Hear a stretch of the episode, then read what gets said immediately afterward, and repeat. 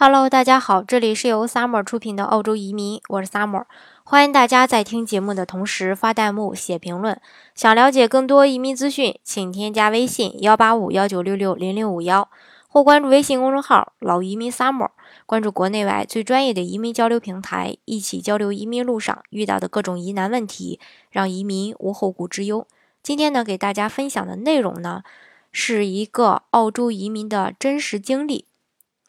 呃，初到澳洲时呢，朋友们都很热心，介绍很多人给我认识，也因此了解了很多新鲜事儿。微信的圈子也从国内转到了悉尼。和国内相同的是，我们都说着同样的语言，谈着一样的家长里短。不同的是，少了很多饭局，多了更多以家庭为单位的出游和户外野餐聚会，更轻松、更惬意。其实一年前就认识了老汤，那时他我还在国内。以前公司的同事把他的微信给了我，说有事找他就行。我们简单的聊了几句，感觉老汤话不多，但是人实在，心里掂量着，估计是在澳洲混得不好，忙着打工呢，谁有闲工夫和我们聊天呢？记得我刚到悉尼，和老汤匆匆见过一面，老汤留下一句话就离开了。初来乍到，有事要帮忙就说话，有些感动，但更多的是觉得礼节性的问候。后来租了房，买好车，孩子上了学，生活安定下来，就联系老汤，问他做什么。很久以后，他才回了我微信，说在食品厂做。我坚定了自己一直的判断，心里唏嘘。生活对谁都不易，且行且珍惜。世界真小。一个月前，在我家附近的火车站，我陪儿子去参加网球比赛，站台上看到老汤一家，特地上前去打了招呼。这次老汤倒是热情，你儿子看起来网球打得不错呀，有空到我家那边一块打吧。我刚开始学，我随声的应和着。那个周五，我就给老汤打了电话，说周末有空的话一起打球呀，别忘了在你家附近预定个场地，定他三个小时吧。老汤给我短信说放心，并把他家地址给了我。出发前查了一下老汤家的地址，吓了我一跳，竟然是在水边，还有自己的码头。当我们按地图上的路线行行车到了老汤家后，老汤已经在大门前等候，汤太和三个孩子也已经在客厅盛宴一待。说是客厅，简直比我整个家都大。我心里不停地疑问，并自问自答。在食品厂打工怎么会这么有钱？可能是移民早，那时便宜，更有可能是租的。对，租的会便宜很多。坐在老汤家客厅，三面都是通透的玻璃落地窗，窗外就是一片标准的网球场和半标的私家游泳池。远处甚至远远的可以看到悉尼海港大桥。我当时的内心有说不出的感觉。回想起来，那时有很多的羡慕，还有更多的。嫉妒，我们一起打了球，我们又一起坐在游泳池边，孩子们在吸着水打闹，太太们在给我们烧烤。老汤拉到我到游泳池和球场中间的沙发上，他说：“这是看夕阳和歌剧院最好的位置。”他拿出我叫不出名的红酒，他说：“这是他珍藏了十年的西澳红酒，他喜欢坐在这里看孩子们打闹，品红酒的味道。这时他一天最美好的时光。”不说话，有人陪，就觉得很好。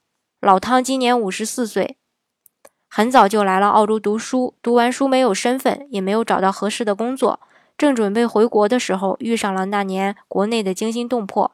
澳洲政府给了很多人绿卡，老汤承认他是沾了光，所以就留了下来。他说他吃过很多苦，打过很多工，见过很多人，经过很多事儿，喝了点酒微醺。老汤打开了话匣。他说：“四十四岁前的人生，在别人眼里都是失败的，没有稳定的工作，也没有稳定的收入。这个还不是最糟糕的。如果你不能给一个女人她想要的生活，那注定你也会失去她的心和她的人。”他平静地谈到他的前妻，那个让他曾经魂不守舍的女人，受不了他的落寂，也看不到他的努力，更受不了澳洲男人的花言巧语。在他最需要安慰的时候。和他挥手作别，头也未曾回过。他说：“他不恨他，一点儿也不。即便在最低潮的时候，他也没有放弃过。他说：‘上帝绝不会放弃任何人，一个人也不应该放弃自己。你看，十年前上帝就把缇娜送到我身边。老汤边说着，边回头深情地望了下在忙碌的缇娜，眼里满满的爱意。老汤现在经营着两家食品厂，雇佣着上百的员工。他说他的豆制品占据了澳洲华人市场的几乎的三分之一的份额。我问他：“你为何这么低调？说你在食品厂工作，我还以为你在打工呢。”人总是会嫉妒比自己过得好的人，与其让别人嫉妒生恨，还不如自己低调一些，让别人怜悯呢。再说你自己的生活好与坏，自己知道就行。为何要高调示人呢？老汤说，他的奋斗历程告诉他，在澳洲这种地方，法治健全，市场公平，你越努力就机会越多。生活中有太多的理论家、评论家，别在意别人的所谓建议，想好了就去做，做了就会有收获。你下的决心足够坚定，才会不动声色。每次高调的宣誓与喋喋不休的强调，都只是虚张声势。缇娜是台湾人，父母在台湾经营着饭馆，觉得台湾的教育不能给到孩子太多人生的粮食。二十四年前，就狠心让十六岁的缇娜带着十三岁和十一岁的两个弟弟，独自来到澳洲，举目无亲的三个少年努力打拼。缇娜说：“你能想到无助和你想不到的痛苦，他们都经历过，而恰恰是这样的经历告诉他们，苦难是人生最好的老师和财富。”他的两个弟弟都懂得奋斗，懂得珍惜。大弟弟毕业后在车行打工，五年前就曾创下单月卖出十台玛莎拉蒂的全澳最佳业绩。现在他已经是小有名气的地产开发商了。小弟读书的时候就痴迷飞行，而现在已经作为澳航的飞行员，翱翔在广阔的天空。缇娜谈起老汤，满眼的崇拜。他说他比老汤小十四岁。认识他的时候，他还在打工，但他喜欢他的谈吐，喜欢他的坚持，喜欢他认真做事的样子。他说，第一眼他就觉得这是他要寻找的灵魂伴侣。缇娜说，老汤很能吃苦，直到现在他还是每天五点就起床。他说，你别羡慕他喝酒时的轻松，你只是不知道他背后吃过的苦，而这一切他都看在眼里，他很珍惜。我们聊了很久。看夕阳西下，看歌剧院的灯火点点。老汤一家送我们到门口，那双大的手紧握着。老弟，加油！回到车上，孩子说：“爸爸，你要不去做豆腐吧？